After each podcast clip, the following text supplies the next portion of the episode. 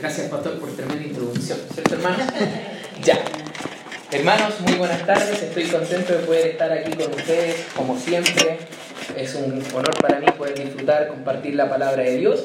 Así que me gustaría, como bien decía Pastor, si pueden abrir sus Biblias en 2 de Timoteo, capítulo 2, y ya llevamos, este vendría siendo el tercer mensaje estamos viendo de esta hermosa carta. Sin duda una carta quizás muy sentimental, pero de mucho ánimo por parte del apóstol Pablo para su discípulo, su discípulo quizás regalón, que era Timoteo, un joven que tenía una difícil tarea, como habíamos estado aprendiendo, que era de poder nuevamente fortalecer la sana doctrina en una iglesia en la ciudad de Éfeso, donde sin duda estaba siendo muy atacada. Y habíamos estado viendo en los mensajes anteriores que probablemente nosotros estemos pasando el mismo escenario quizás en nuestras vidas personales, nuestro trabajo, quizás en nuestros estudios, donde de repente hay mucha oposición a nuestra fe, al cristianismo, hermanos, pero sin duda encontramos muchísimo ánimo en la segunda carta de Timoteo. Y hoy día vamos a estar estudiando desde el capítulo 2, del versículo 1 al 7.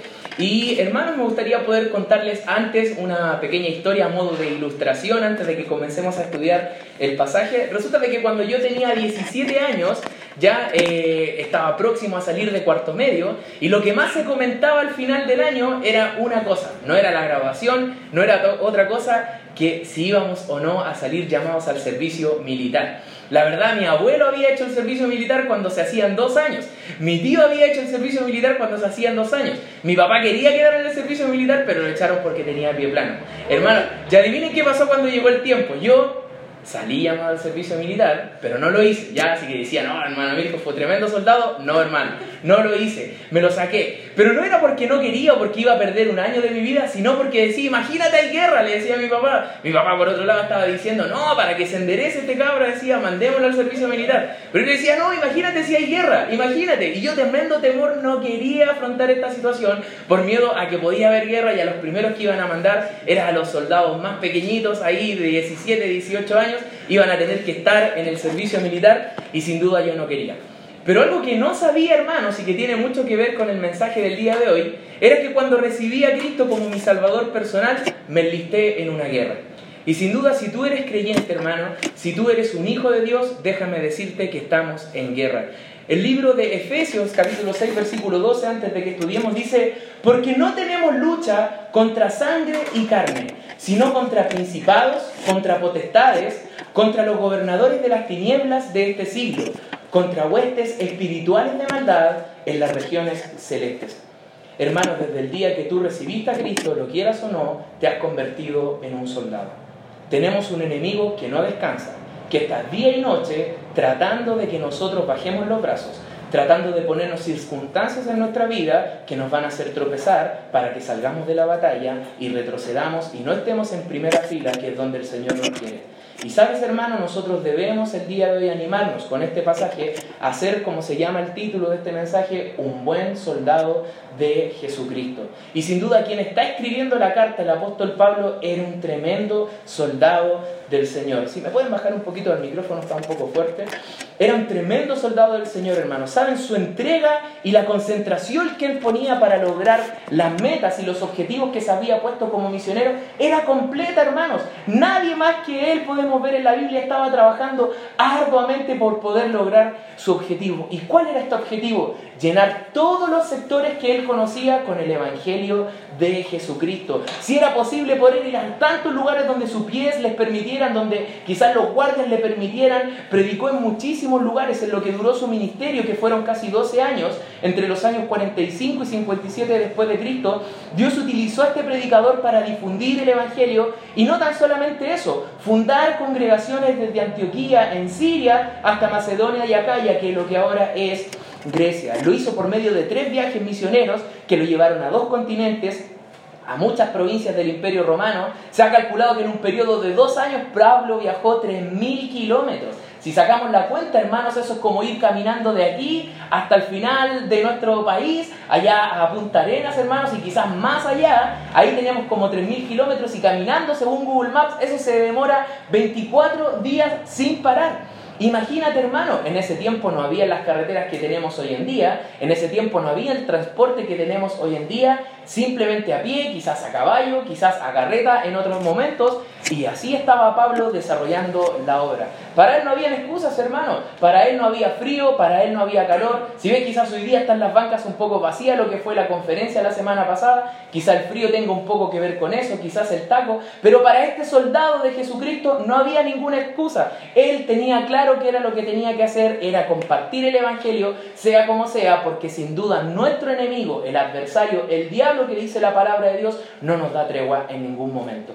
Y Pablo lo sabía, sabía que mientras más pasaba el tiempo, más personas iban a morir sin Cristo y él sabía que debía dar a conocer este mensaje. Y cuando terminaba su tercer viaje misionero, hermanos, escribe a los romanos y él dice de que todo lo ha llenado con el Evangelio del Señor. Todos los lugares que él ya conocía ha podido compartir el Evangelio. Y ahora, en la etapa final de su vida, que es cuando está escribiendo la segunda carta de Timoteo, anima a que la misma energía, a que la misma pasión, la misma devoción que él había puesto a su ministerio, que él había puesto al trabajo del Señor Jesucristo, que era compartir el Evangelio, para que todos pudiesen ser salvos, todos pudiesen conocer lo que Cristo había hecho, está exhortando en este pequeño tramo a Timoteo y también a nosotros, hermanos. ¿A qué cosa? A dedicarnos a trabajar arduamente para cumplir el ministerio que Dios nos ha encomendado. Sabes que hermano, quizás como yo no te vas a poder sacar el servicio militar, porque si has recibido a Cristo como tu Salvador personal, sabes de que la batalla está ahí,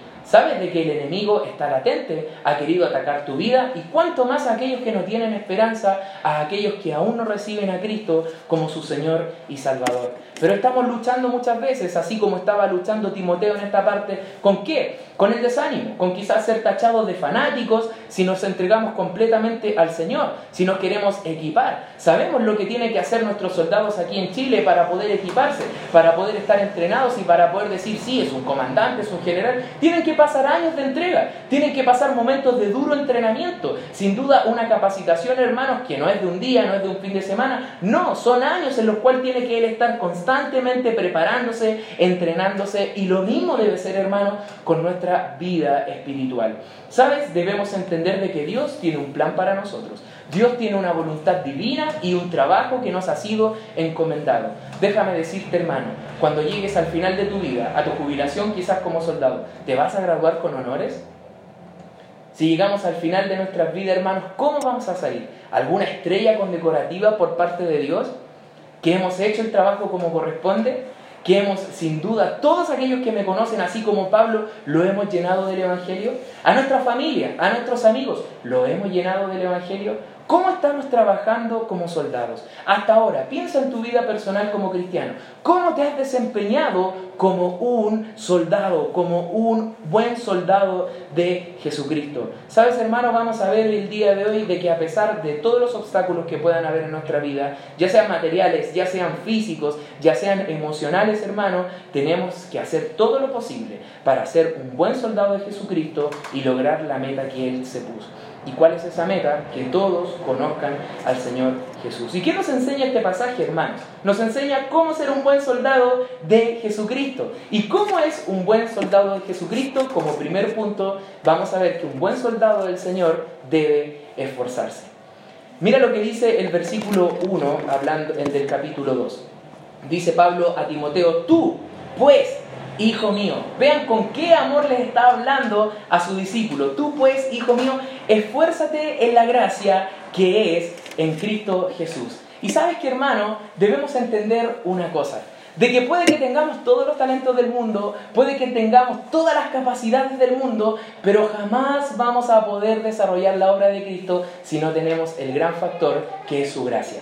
Y que Pablo lo ha repetido un montón de veces en esta carta, lo hemos visto en los mensajes anteriores. Sin duda en otras cartas también está diciendo lo mismo. No podemos hacer nada. Él mismo decía, no soy yo, es la gracia de Dios en mí. Y nosotros debemos entender, hermano, que tú como soldado, lo que a ti te capacita es la gracia del Señor. Sin duda todo trabajo, hermanos, dentro de la iglesia, en nuestras vidas personales sería inútil y sin sentido si Pablo aquí no hubiese agregado qué cosa? El elemento imprescindible de la gracia de Dios. Recordemos que Timoteo tendía a ser quizás un poco temeroso de poder hablar, débil, enfermo, tímido, y sin duda era imposible que él fuese fuerte en algún momento de su vida, tuviese valor para poder encontrar en Dios cualquier otra cosa, hermano, que no fuesen sus recursos, quizás su vida, su ministerio, si no hubiese estado apoyado por qué cosa, por la gracia de Dios, por este favor que Dios nos da inmerecido, hermanos. Sin duda la gracia opera en la redención de nosotros. ¿Por qué? Porque no nos podemos salvar nosotros mismos. Lo hemos aprendido en el estudio de la carta.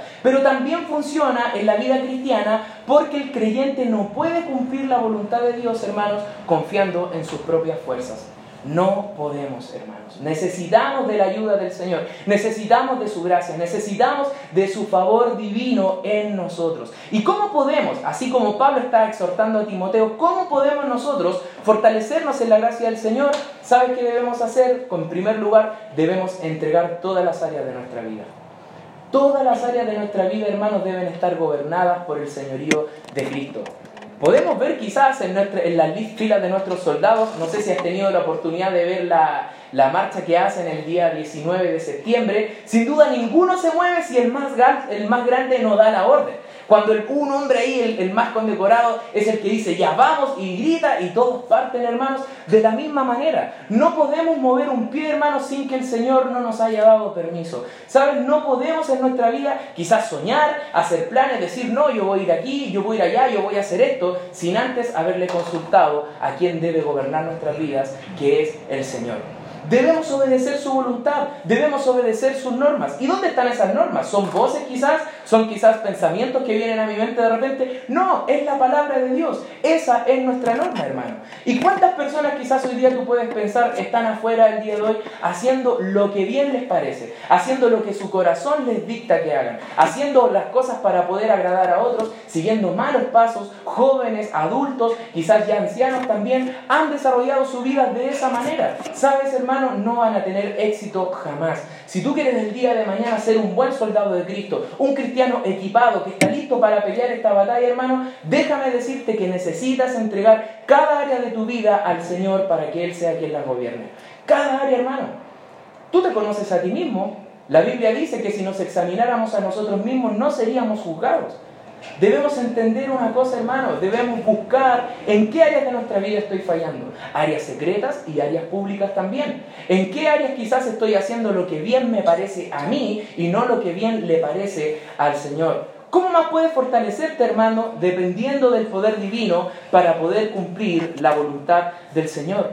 Y sabes, hermano, también necesitamos llevar fruto que agrade el Señor. Es decir, el cristiano no debe confiar en sus fuerzas, no debe confiar en su sabiduría, en su intelecto, en sus recursos materiales, en sus talentos, en ninguna forma, hermanos. Debemos confiar únicamente del Señor, de su gracia. Pablo sin duda era un gran orador.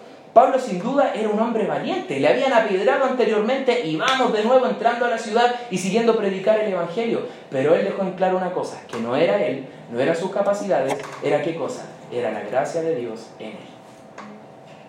Qué interesante ejemplo, hermanos. Un hombre que dice él mismo que anteriormente, en su vida antes de Cristo, se gloriaba de todas las cosas que había logrado. Quizás en tu misma vida te glorías de que no, yo logré esto, yo hice esto otro, estudié esto, compré aquello, compré esto otro. Déjame decirte que a la luz del Señor, ante sus ojos, nada de eso importa, hermanos. Nada de esas cosas valen nada. ¿Por qué? Porque si seguimos como iglesia funcionando después de cuatro años, si tenemos la posibilidad saliendo de una conferencia misionera, el incluir a dos misioneros más, no es por nuestras capacidades, no es por nuestros recursos, es por la gracia de Dios. Y necesitamos fortalecernos en esta gracia, hermanos. Y también esforzarnos, esforzarnos a buscar estas áreas en nuestra vida que quizás aún están débiles, que quizás aún necesitan de qué cosa? Necesitan del control total del Señor. Otra forma, hermano, en que nos podemos fortalecer es manteniendo comunión con Dios. Sabes, como he dicho en anteriores ocasiones, no sirve de nada que tú vengas a la iglesia, puedes escuchar un gran mensaje como cada domingo, sabes lo mismo tus hijos, los puedes traer a la iglesia, ellos pueden disfrutar la reunión de niños, pero eso no sirve de nada porque lo que estamos acá es un porcentaje muy pequeño. ¿Qué hay de los otros días? Necesitamos mantener una comunión constante con aquel que nos salvó. De eso nos diferenciamos de otros lugares, quizás de otras iglesias. ¿Por qué? Porque son religiones y no relaciones con el Señor, hermanos. Debes constantemente tener comunión con aquel que te salvó. Tiempos de oración, tiempos de lectura bíblica, hermano. ¿Sientes que necesitas fuerzas para poder seguir adelante en el ministerio, hermano? Te animo, como primer punto, a que te esfuerces, que te esfuerces como soldado. Pero un buen soldado no tan solamente debe hacer eso, como punto número dos, también debe reproducirse. Y este versículo, hermano, sin duda, cuando entré, antes había otro cartel del seminario, y lo primero que vi es el versículo 2 del capítulo 2 de 2 de Timoteo. Dice, lo que has oído de mí ante muchos testigos, esto encarga a hombres fieles que sean idóneos para enseñar también a otros. Y sabes, hermano, este versículo me cambió totalmente la perspectiva que yo tenía acerca del ministerio. Y Pablo está nombrando tres factores importantes en este versículo. Este versículo, hermanos, es el discipulado. Por donde tú lo veas, es el discipulado. Pablo había escuchado de Dios la verdad. Timoteo había recibido, ¿qué cosa? Del apóstol Pablo, esta verdad. ¿Y qué debía hacer ahora Timoteo? Transmitirla a hombres que tuvieran una sola característica, hombres fieles. Esta palabra aquí, hombre, no se está refiriendo únicamente al género masculino. No, está hablando acerca de los seres humanos. Damas y varones están incluidos en este versículo. ¿Y qué es lo que debemos hacer nosotros? Debemos ser hombres fieles primeramente e idóneos para enseñar también a otros. Puedes que tengas una capacidad, hermano, increíble para poder desenvolverte y explicar cosas, pero si no eres fiel, no sirve de nada. Hermano, debemos ser fieles. Y tú dices, sí, pero eso dejémoselo a aquellos que trabajan en la iglesia. Sabes, hermano, nuestra fidelidad la podemos demostrar cómo? Asistiendo constantemente a la iglesia. Hermano, vamos a tener una eternidad para descansar en el cielo, una eternidad para poder no trabajar quizás, para poder disfrutar con el Señor, con nuestro Salvador. Hermanos, ahora aprovechemos bien el tiempo y congreguémonos, seamos fieles en el congregarnos, seamos fieles en qué cosa, en compartir el Evangelio, seamos fieles en el estudio de la palabra, seamos fieles en el dar también. Sin duda, hermano, no vamos a poder lograr esto si no somos hombres fieles. ¿Sabes? Una vez escuché algo muy interesante que decía, incluso creo que Spurgeon lo dijo, pero no estoy claro, nunca me recuerdo los nombres en realidad, ya, pero han sido hombres de influencia en mi vida.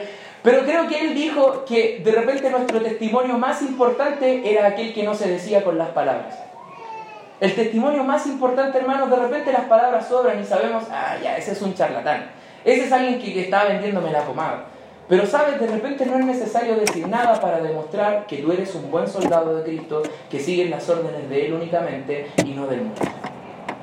Y yo te animo, hermano, te animo a que puedas también ser un buscador de aquellas áreas en las cuales aún no has sido fiel, en las cuales, hermano, aún no has sido capaz de ponerte a cuenta y de poder entregarle todo el control al Señor. Y sabes, es necesario que contemos con estos hombres y mujeres fieles, porque de otra manera no vamos a poder reproducirnos, no vamos a poder seguir compartiendo este mensaje, no vamos a poder seguir expandiéndonos. Sabes, hablábamos de la conferencia misionera y hablamos mucho de que esto también se hacía con aquellas manos que dan, con aquellas rodillas que oran, con aquellos que van, pero todos aquellos que están en esas cuatro áreas, hermanos, de cómo se hacen las misiones, son hombres fieles y deben ser hombres y mujeres fieles.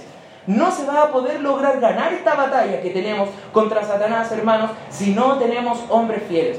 ¿Sabes de repente de mucha frustración que queremos hacer cosas en la iglesia, pero no hay personas fieles? Gracias a Dios que libertad no es así, todos son hombres y mujeres fieles. Pero sabes, hermano, de repente está la lucha con eso, de que no tenemos a nadie que pueda decir, sabes, yo lo voy a hacer y que no defraude, que sea alguien fiel. Cuando entendamos como iglesia que debemos ser primeramente fiel a Dios y no a la cara visible que está delante, hermanos, vamos a poder comenzar a reproducirnos en hombres y mujeres fieles. Eso es el discipulado.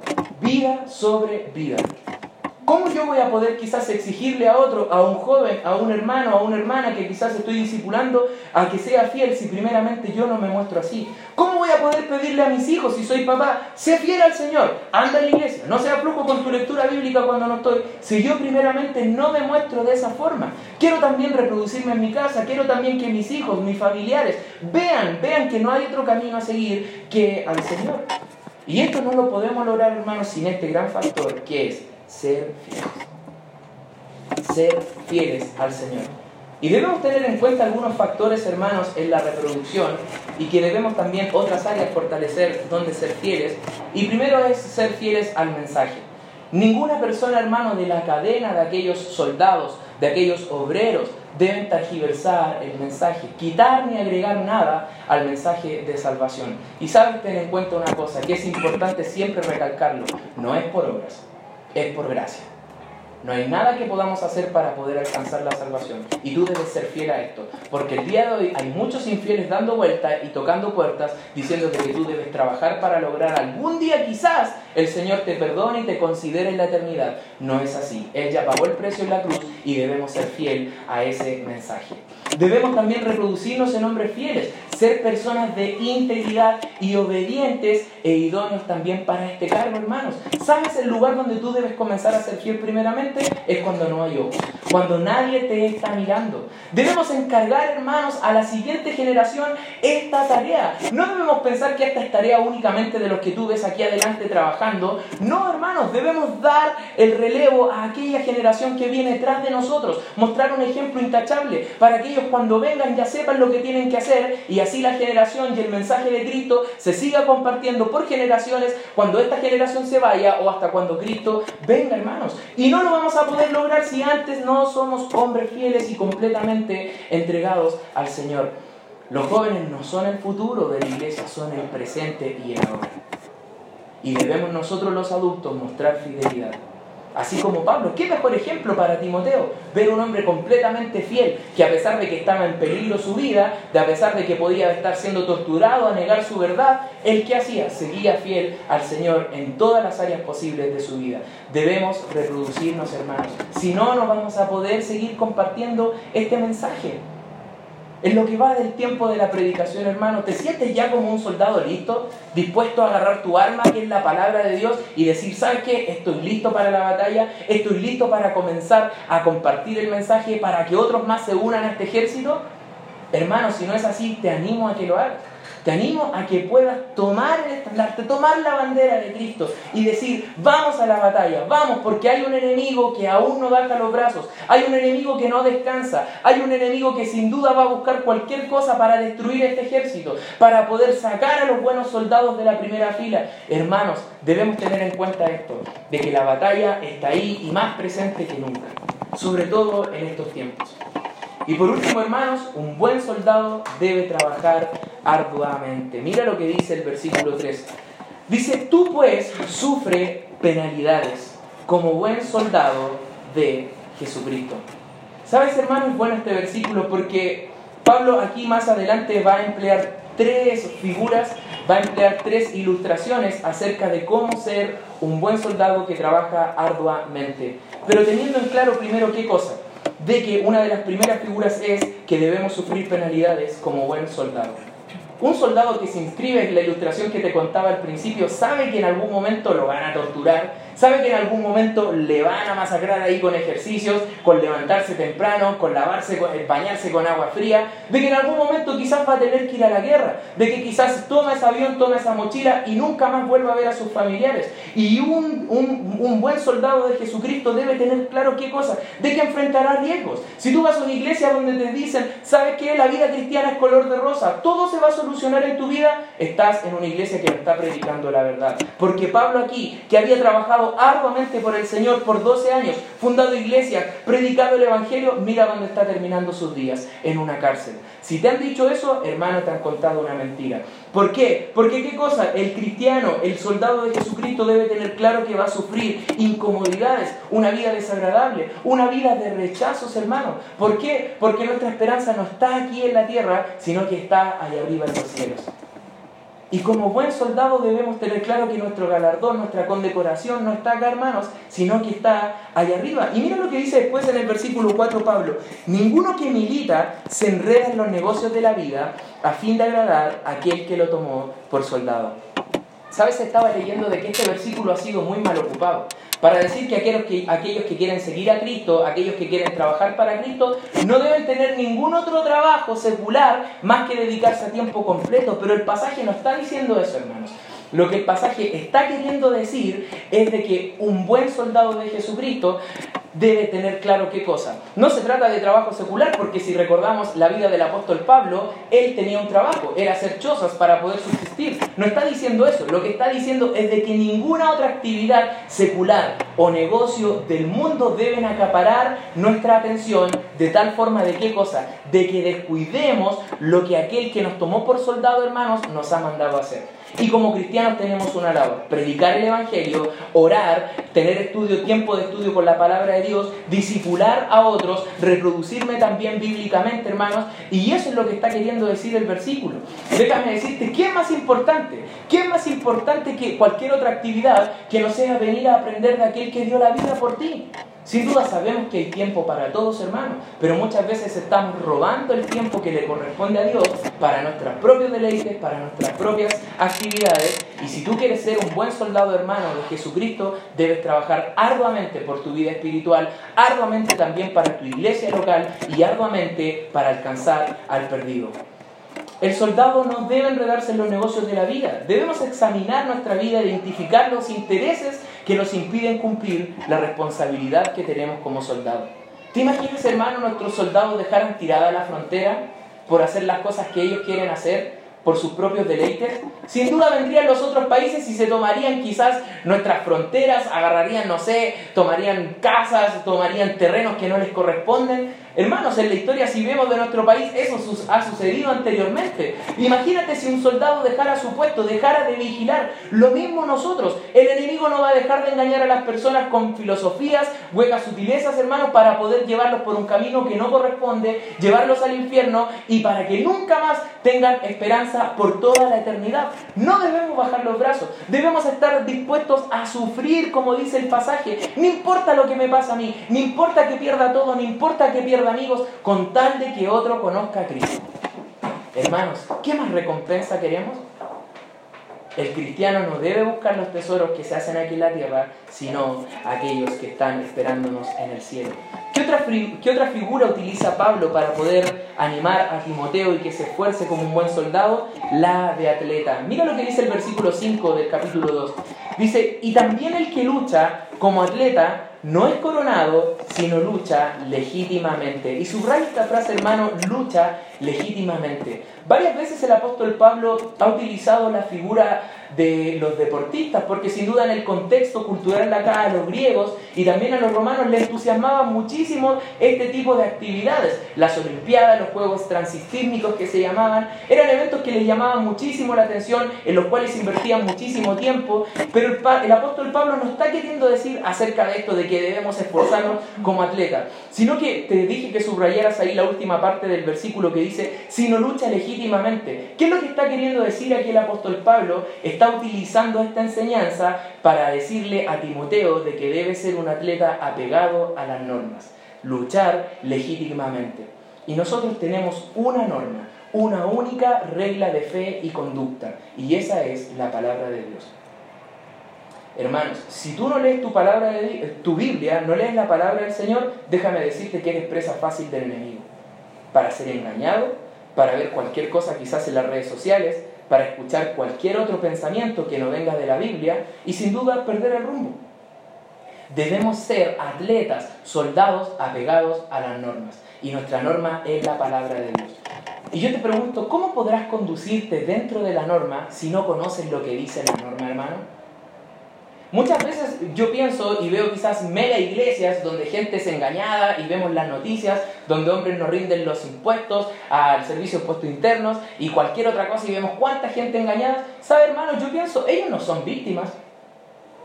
Ellos no son víctimas para nada, ellos son culpables. ¿Por qué? Porque no han dedicado tiempo a leer lo que dice la Biblia, si no sabrían cómo debe conducirse un varón de Dios, qué es lo que debe hacer una iglesia, cómo se conforma una iglesia, cómo debe conducirse un cristiano. Por eso hay tantas personas engañadas, porque no son atletas que están corriendo la carrera apegados a la norma, sino que, si bien están en una norma, pero en una norma que no es la bíblica, sino que es pensamiento de hombre, hermanos. Y un buen soldado de Jesucristo no debe ser guiado por este tipo de normas, sino por la norma del Maestro, la norma de Dios, hermano. Y yo te quiero animar, te quiero animar el día de hoy, hermano, a que tú seas este tipo de persona. Pablo da una otra ilustración al final que es la del labrador. Dice el versículo 6, el labrador para participar de los frutos debe trabajar primero. Versículo 7, considera lo que digo y el Señor te dé entendimiento en todo. Toda mi familia es del campo y sabemos que allá hay que trabajar muchísimo de sol a sol para poder ver frutos de parte de la tierra. Todo el tiempo estuvieron viviendo así. Mi mamá recién cuenta que a los 17 años pudo conocer la tecnología, vio por primera vez un televisor, pero todo el tiempo atrás viviendo de lo que la naturaleza únicamente les daba. Me contaba que, por ejemplo, el trigo lo sembraban por ahí por, no sé, por a mitad de año, junio, julio, y recién en febrero podrían venir a ver lo que salía de ahí. Sin duda, ¿qué podemos ver de un labrador? Alguien que trabaja en forma paciente, alguien que dedica tiempo a lo que está haciendo. Y sin duda, hermano, si tú no dedicas tiempo a tu vida espiritual, a laborar ardua y esforzosamente, sin cansarte, hermano, jamás vamos a poder conformarnos como buenos obreros del Señor. El cristiano debe trabajar con dedicación, con sacrificio, con la misma diligencia que quizás ponemos a otro tipo de cosas en nuestra vida, debemos hacerlo con las cosas del Señor. Porque te repito, hermano, el enemigo no está dando tregua alguna. No está dando tiempo alguno, hermanos, contra esta batalla. No está dándole tiempo al perdido, hermanos. Y sabes, estamos en un ejército donde lamentablemente faltan soldados. Estamos en una labor donde lamentablemente faltan manos.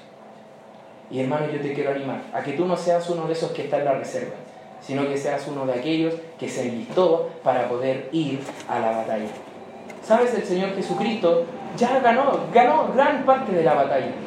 Lo único que nosotros debemos hacer ahora es continuar su trabajo. Pero ¿qué más necesitamos, hermanos? Necesitamos hacer lo que dice el versículo 7, considerar lo que la Biblia está diciendo y el Señor nos dará entendimiento en todo. La gran pregunta ahora es, ¿estás dispuesto a ser un buen soldado de Cristo? Si es así, hermano, si has dicho sí en tu corazón, esfuérzate y trabaja arduamente. Vamos a orar. Padre amado, muchas gracias Señor por este tiempo. Te pido que puedas estar bendiciendo a los hermanos. Gracias por aquello, Señor, que tú has animado para venir a la iglesia a congregarse el día de hoy. Te pido que por favor les cuides, Señor, y que sin duda este mensaje, Señor, lo puedan estar aplicando en sus vidas y siendo de testimonio para otros. ¿Puedes seguir orando, hermano, ahí? No estamos apurados. Si el día de hoy el mensaje ha tocado tu corazón, ha tocado tu vida, y te ha hecho replantearte quizás que no has estado dando el 100% de ti, no has estado poniendo todas tus ganas en el compartir el Evangelio dentro de la iglesia, hermano, te quiero animar. Nunca es tarde para poder ponernos a cuenta con el Señor, para poder ser diligentes para el trabajo que Cristo nos ha encomendado. Y si es tu deseo, hermano, el día de hoy comprometerte para poder hacer las cosas bien desde ahora en adelante, te animo. Que levantes tu mano para poder estar orando por ti. ¿Habrá alguien? Habrá alguien que diga, Señor, yo me quiero enlistar, quiero ser un buen soldado dedicado a tu obra para de esta manera salvar a otros. Amén por esa mano. ¿Habrá alguna otra mano? ¿Alguien más? Quizás el día de hoy también habrá alguien que quizás llegue al final de su vida y diga, no sé dónde voy a pasar mi eternidad, no sé quizás si voy a ir al cielo o voy a ir al infierno, no sé nada